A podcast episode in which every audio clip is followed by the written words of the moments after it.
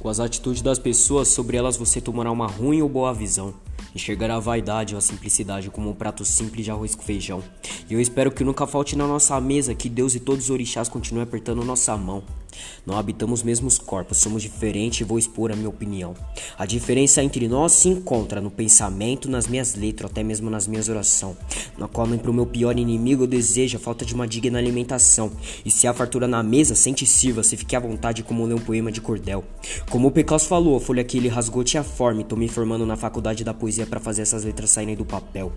Agradeça mais um dia e repite o plano pra luta, porque é só chuva que vai cair desse azul céu. Se você acha que tá ruim, me retire, peço desculpa. A justificativa disso é não querer me tornar mais um réu.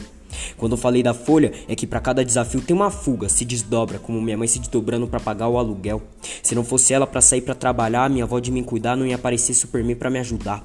É aquilo como o Febem falou, Brasil, cena triste que faz muita mãe chorar. Me permita completar, Brasil tá difícil mesmo, vejo muitos pedindo para mudar, mas para para pensar como que vai mudar se continuamos há anos no mesmo lugar.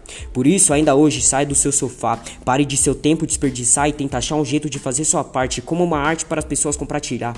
E a minha parte é que é essa, vou te fazer questionar. Como vocês querem o mundo alterar se nem conseguem 3 minutos parar para ouvir um poeta se expressar? Se questione.